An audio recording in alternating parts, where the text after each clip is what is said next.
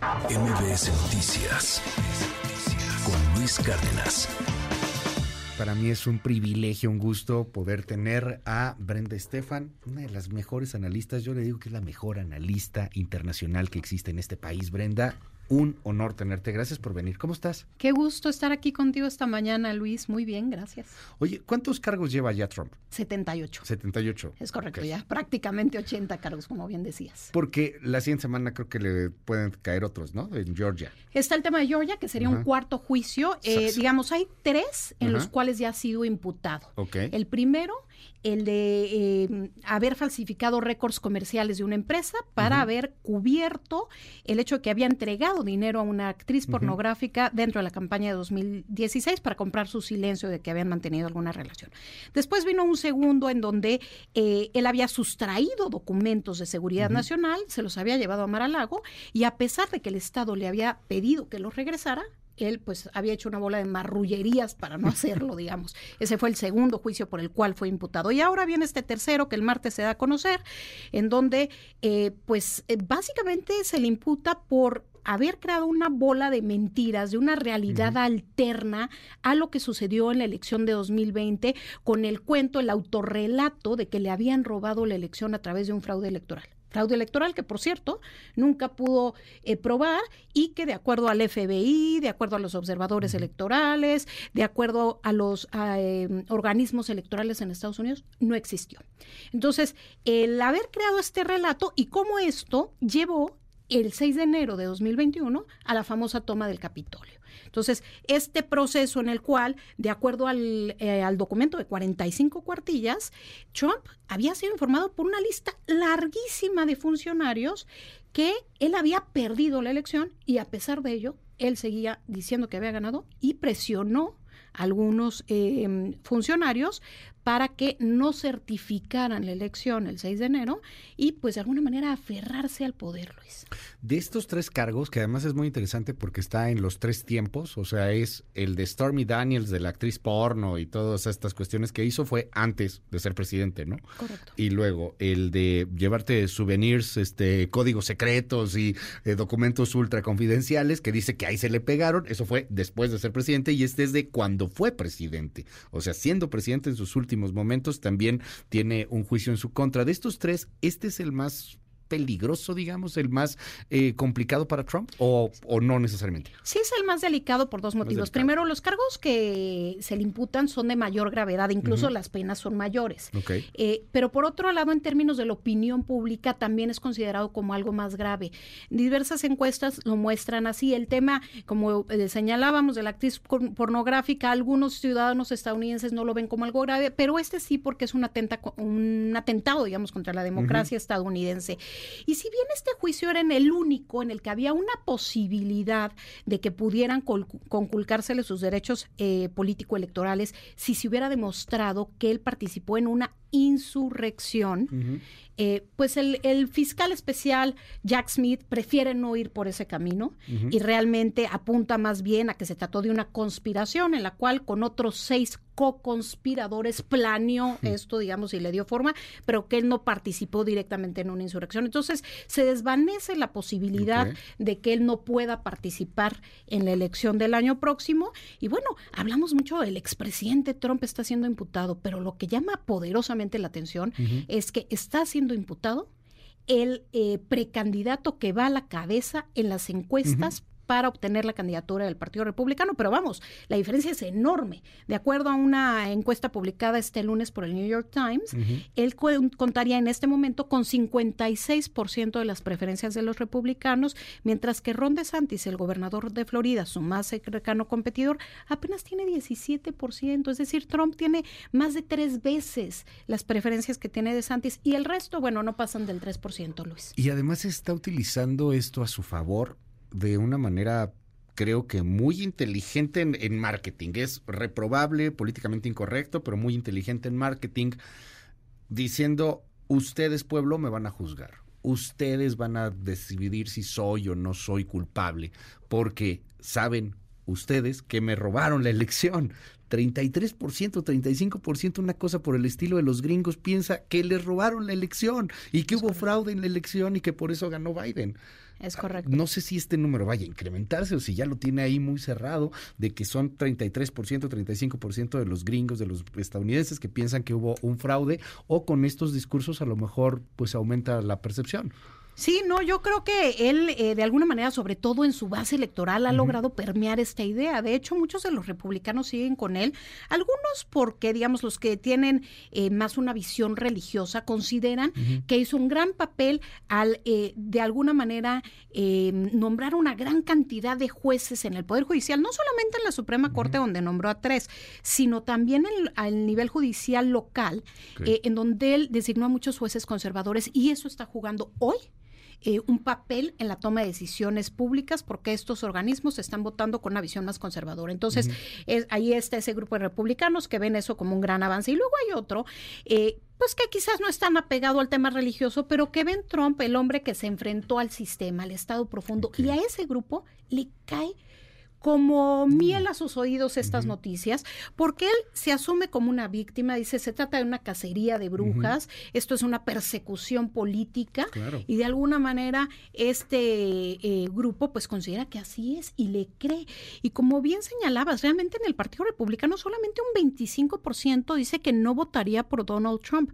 El resto, eh, hay un 45 que dice que pues que lo está considerando incluso, ¿no? No, no solamente es... Eh, pues las preferencias que tiene, sino que hay un otro, un grupo importante que dice, bueno, no lo veo tan mal, digamos. Y entonces, pues se vuelve la carta fuerte de los republicanos de cara a la elección del año próximo.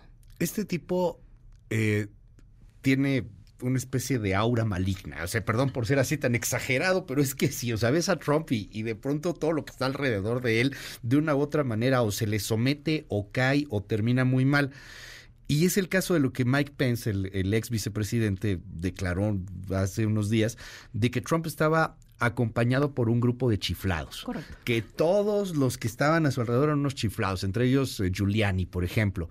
Si, si por lo que nos cuentas, Brenda, entiendo que la idea va a ser, estos eran sus asesores, estos eran los que estaban en la insurrección, pero no necesariamente Trump. Estos podrían ir a la cárcel, por ejemplo, es un Giuliani, todos estos que están imputados, que están también implicados. Pues no se ha dado a conocer el nombre de ellos, son seis co-conspiradores, si bien no se ha dicho su nombre y apellido, está, por lo menos cinco de ellos están ampliamente identificados, uno de ellos Rudy Giuliani, como bien señalabas, y también podrían eh, enfrentar penas si se probara, digamos, que fueron culpables de ser co-conspiradores en este intento, digamos, de Trump de permanecer en en el poder. Llama la atención que un hombre que utilizó en su momento el poder para evitar reconocer la voluntad pública en unos comicios, la voluntad del pueblo, quiera hoy volver a ser presidente. Y no solo eso, sino que tenga probabilidades de llegar a ello, porque además de la ventaja cómoda que tiene dentro del Partido Republicano, bueno, hay que recordar que las primarias son, eh, eh, comienzan en enero del año que entra en el caucus de Iowa, y ahí comienza el proceso de primarias eh, del Partido Republicano, pero además de ello, suponiendo que se lleve la candidatura, esta semana se publica también en una entrevista, en una encuesta del New York Times, que están Joe Biden y Donald ah, Trump en 43% de intención de votos, un empate. Están empatados. Cosa rara porque hace algunas semanas o meses cuando hablábamos en esta mesa, Luis, no había ni una sola encuesta que los pusiera igual. Siempre salía Biden por encima de Trump. Pareciera que eso está empezando a cambiar Faltan todavía pues muchos eh, meses, un año para la elección y esto eh, pues todavía no está escrito. Biden no es popular, no le ha ido muy bien en encuestas de popularidad, este no es precisamente un candidato empático, pero no sé si eso es lo que lo castiga frente a Donald Trump. ¿Qué, ha hecho mal? ¿Qué le reclamarían a Biden para que ganara un Donald Trump? Además de, obviamente, pues el discurso antiinmigrante, de esta narrativa súper violenta, pero ¿qué, ha hecho mal o qué ha hecho bien? Pues mira, yo creo que la caótica retirada de Estados Unidos de Afganistán, que fue además pues visible, porque todos vimos esas imágenes eh, de los afganos colgándose literalmente del tren de los aviones, eh, pues eso tuvo un impacto.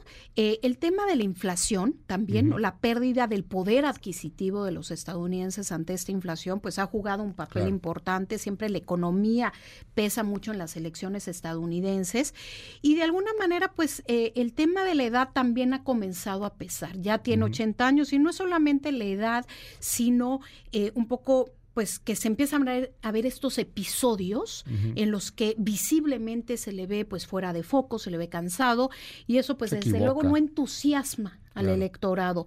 Em, Trump electrifica a su electorado, hace que la gente salga a votar. El año, bueno, hace cuatro años en la elección, tuvo 74 millones de votos, el número más alto de votos que haya tenido cualquier candidato presidencial republicano en la historia de Estados Unidos. Entonces, eh, pues el reto no es menor para, para Biden, que parece elegirá como compañera de fórmula a Kamala Harris, que en su momento eh, era vista con, pues, con mucho entusiasmo, porque era la primera mujer eh, afrodescendiente que estaba en una posición, la posición número dos del país más poderoso del mundo, sin embargo, no ha brillado en esta posición y eso tampoco en este momento ayuda mucho a, Dono, perdón, a Joe Biden. para una probable eh, reelección. Parece que vamos a tener los mismos dos nombres en la boleta, todo parece indicar. Joe Biden y, La vendetta, la revancha y Me, impacta este dato que acabas de dar, 73 millones, 74 millones de votos. millones de votos tuvo Donald Trump en la elección pasada. Correcto, perdió pero tuvo 74 Pero tuvo 74 millones. de votos, o sea, es un tipo que moviliza brutalmente con estas narrativas, con esta eh, imagen. Y, y uno se pregunta dónde está la narrativa en contra de los demócratas no, no sé si sea la mejor idea, pues, jugar fuego con fuego, narrativas confrontativas, pero se les ven callados, se ven pocas figuras, se ve un Biden apagado. ¿Dónde está la, narrativa? ¿Existe esa narrativa? Pienso, no sé, en una Ocasio Cortés, una legisladora súper polémica de Nueva York, si no me equivoco, eh, pero ¿dónde están? Pues parece que le han dejado el camino libre a Biden para buscar la reelección y en ese sentido pues no hay como dices grandes voces del Partido Demócrata haciendo campaña, mientras que en el Partido Republicano sí las hay. Lo que se ha agudizado sí es esta confrontación sobre todo en lo que se conoce como las guerras culturales. Este llevar eh, pues la visión social y religiosa al ámbito político para hacer uso eh, de ella y vemos cómo los candidatos del Partido Republicano se han estado radicalizando. Las primarias del Partido Republicano se van a jugar a la derecha de la derecha. Es decir, Ron DeSantis no solamente no se desmarca de, la visión trompista, sino que incluso quiere agudizarla. Y hemos visto las decisiones de los gobernadores de Texas y Florida en los últimos días, em, pues el tema de las boyas en Texas con Greg Abbott en el río Bravo, esta eh, barrera de boyas con púas. Y por otro lado, la decisión de la ley SB 1718 en el caso de Florida por Ron DeSantis, pues que dificulta la contratación de, eh, pues de migrantes que no tengan papeles indocumentados en Estados Unidos. Y estas decisiones, eh, más que frenar la migración, lo que buscan es complacer a su base electoral.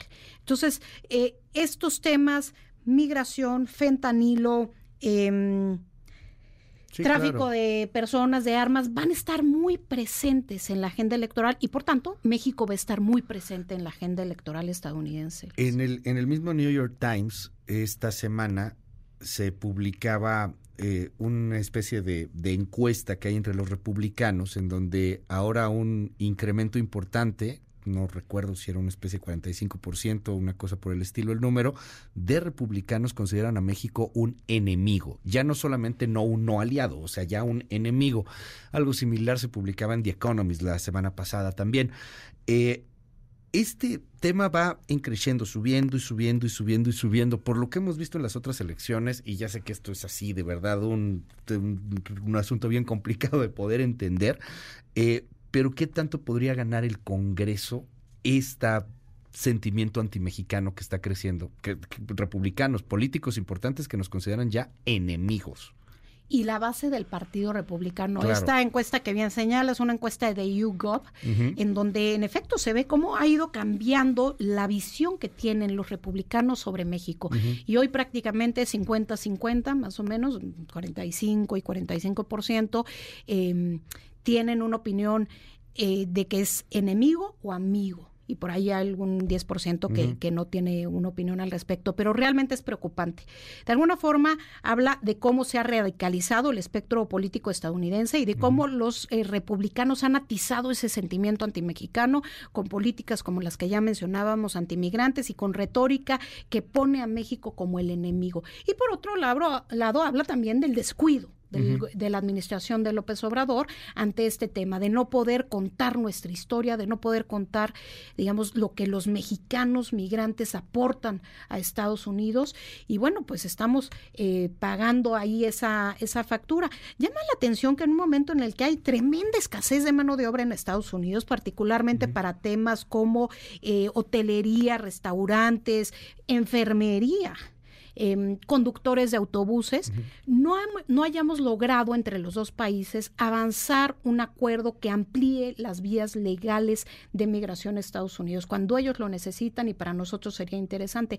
Pero la polarización es tal sobre este tema entre la sociedad estadounidense, pues que se refleja en el ánimo político y no hay un avance, hay esta deuda eterna con el tema de una reforma eh, migratoria integral.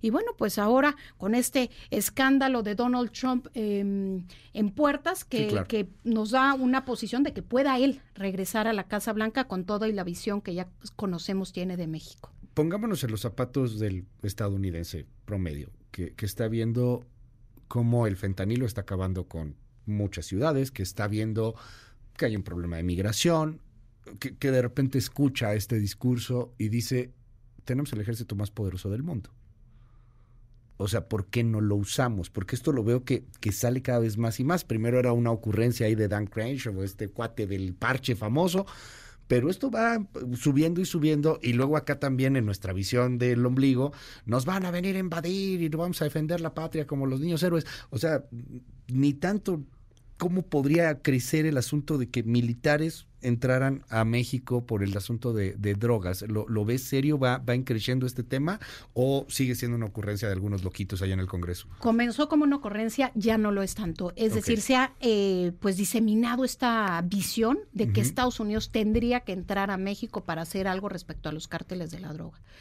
Eh, por otro lado, en el caso mexicano llama la atención que haya quienes digan, sí, que vengan, que entren. Yo entiendo la desesperación, es comprensible cuando vemos que el gobierno no está haciendo nada y que abrazos no balazos, pues ha complicado aún más las cosas. Pero pues esa tampoco es la salida, ¿no? Pedir que venga eh, otro país a arreglar nuestros problemas. Yo creo que nosotros tendríamos que hacernos eh, cargo de esa agenda, pero sí es una realidad que crece esta visión entre políticos y entre ciudadanos estadounidenses de que hay que hacer algo. El fentanilo cobra más de 100 mil vidas al año en Estados Unidos y está claro que mucho de este viene desde México, a pesar de que a veces se niegue aquí, eh, pues cruza por la frontera entre nuestros dos países y eso es una enorme preocupación. Hay también, desde luego, una enorme responsabilidad por parte de las farmacéuticas en Estados Unidos de haber generado esta farmacodependencia a través de años de haberla sobre recetado, ¿no? Para un dolorcito De, codo. Oxitocina este te daban para cualquier cosa. Exactamente, y entonces pues ahí está la responsabilidad de ellos muy clara y eh, bueno, pues es un tema que seguramente va a seguir en la agenda en los próximos días. Finalmente, ¿cómo, ¿cómo ves entonces a la siguiente o el siguiente presidente? No, no lo va a tener fácil. O sea, la negociación, si llega un Trump, no va a estar nadita sencillo. Creo que es muy temprano todavía, pero mm, así, muy de vernos el ombligo, ¿qué nos conviene más un demócrata o un republicano para el 2024? Pues mira, Donald Trump es un individuo que siempre actúa fuera de los cánones de la normalidad, digamos. Por eso estamos hoy en un terreno pantanoso totalmente inédito para Estados Unidos. La posibilidad de que un presidente eh, o de que un candidato pueda hacer campaña incluso desde la cárcel, aunque ciertamente va a intentar el equipo de Donald Trump alargar los tiempos judiciales lo más posible para utilizarlos a su favor con esta retórica de cacería de brujas. E incluso si salía la condena antes de, antes de la elección, podría él apelar esta decisión y buscar que eh, no se dé una decisión judicial, sino hasta después de las elecciones. Por el simple hecho de que se hable de esto, de que técnicamente sea posible, no se habla del tipo de persona que es Donald Trump, que enfrenta una enorme cantidad de frentes judiciales abiertos. Ninguno de los dos escenarios eh, pinta muy bien para México. Hay que recordar que el, presidente de Estados Unidos gobierna para los estadounidenses y para los intereses de los estadounidenses.